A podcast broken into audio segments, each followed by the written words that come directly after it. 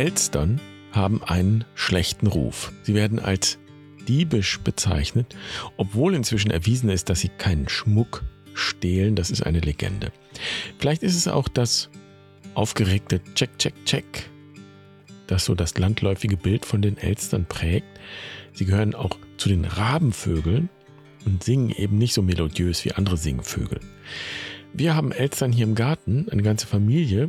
Die haben in den Bäumen genistet und ich sehe die durch mein Fenster, an dem ich sitze, wie sie so jeden Tag durch den Garten spazieren und alles genauestens in den Blick nehmen. Und wenn dann wieder das laute Check, Check, Check zu hören ist, dann kann ich eigentlich ziemlich sicher sein, dass kurz darauf irgendwo die schwarze Katze auftaucht, die hier ebenfalls täglich ihre Runde durch unseren Garten dreht. Das also nur als kleine Beobachtung vorweg, denn die 17. tierische Weisheit ist den Elstern gewidmet und ich bin gespannt, ob unser fiktiver Podcast Gast den schlechten Ruf der Elstern etwas aufbessern kann. Herzlich willkommen bei Barfuß und Wild. Ich bin Jan. Schön, dass du dabei bist. Ich freue mich, diese Folge mit dir zu teilen.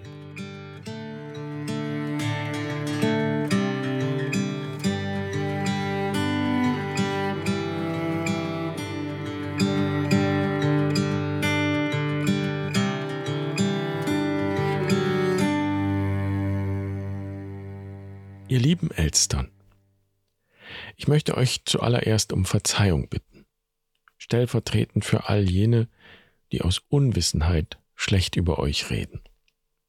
Und ich werde mich hüten, es ihnen gleich zu tun, denn ich schätze euch sehr, liebe Elstern. Ich kann nur vermuten, wie die diebische Elster unter uns Menschen sprichwörtlich geworden ist. Vielleicht liegt es daran, dass man euch nachsagt, Ihr würdet euch für alles interessieren, was glitzert und glänzt.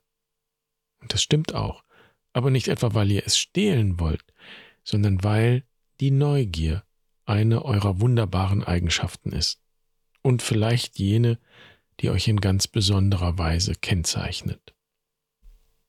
Ihr gehört nämlich zu den intelligentesten Lebewesen auf dieser Erde. Und eure Wissbegier hat euch bei unseren Vorfahren in Europa und bei den Indigenen Nordamerikas den Ruf großer Weisheit eingebracht. Das ist auch nicht verwunderlich, denn wer euch einmal beobachtet hat, wie er in unseren Gärten und Parks alles untersucht, was euch unter den Schnabel kommt, wird dem nur beipflichten können. Ihr seid zweifellos klüger als viele andere Tiere. Und die danken es euch, wenn ihr mit eurem unüberhörbaren Scheckern Eindringlinge und Fressfeinde vertreibt und alle anderen vor ihnen warnt.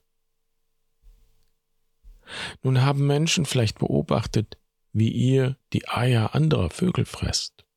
Und ja, das tut ihr gelegentlich. Vielleicht gründet darin die seltsame Vorstellung, dass ihr diebisch seid. Mir scheint diese Zuschreibung allerdings nicht ganz fair zu sein denn jeder sollte wissen, dass ihr euch zunächst und vorzüglich von allem ernährt, was ihr am Boden finden könnt. Dass ihr die Eier der anderen nehmt, ist nicht nur eine Ausnahme, ihr seid auch selbst vom Eierdiebstahl betroffen und müsst eure Nester gegen hungrige Marder, Waschbären oder auch Krähen schützen. Deshalb baut ihr auf geschickte Weise ein Dach über eure Brutstätten und beweist damit nur, wie klug ihr seid. Deshalb erzählt Aesop in seiner berühmten Fabel, wie ihr den Tauben, die schon alles zu wissen glauben, zeigt, wie man ein Nest baut. Am Ende frage ich mich daher, ob es nicht vielleicht auch der schlichte Neid sein könnte, der andere dazu bringt, schlecht über euch zu reden. Ich jedenfalls möchte euch umso mehr preisen, liebe Elstern. In Liebe und Dankbarkeit bin ich, euer kleiner Bruder Franziskus.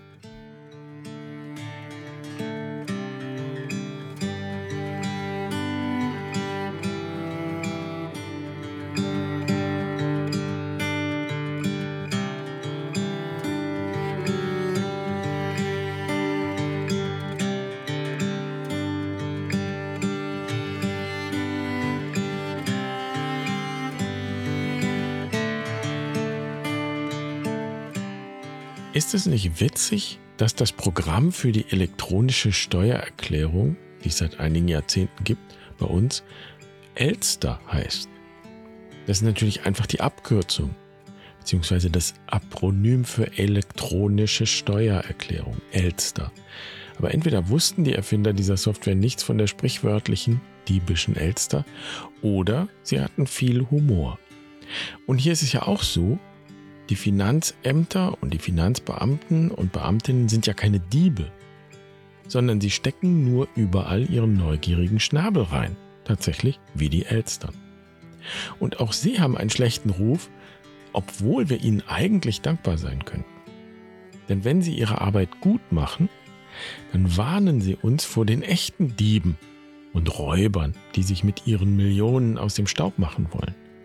Und tatsächlich gehen uns durch Steuerhinterziehung jedes Jahr in Deutschland geschätzt 100 Milliarden Euro verloren.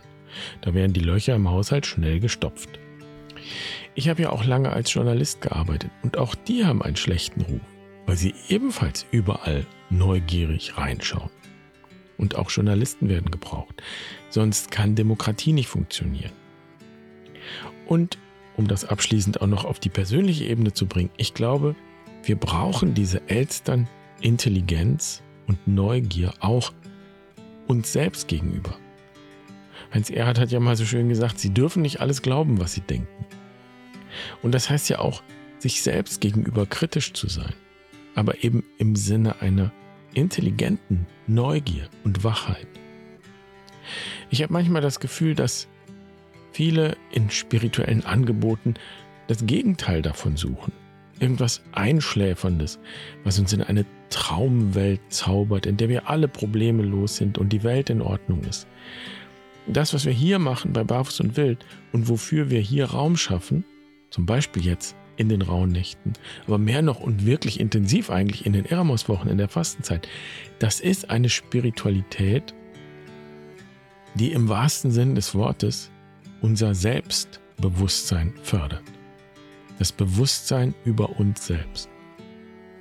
Und auch dafür sind Elstern ein ganz wunderbares Symboltier, denn sie gehören zu den wenigen Tieren, die sich selbst im Spiegel erkennen können.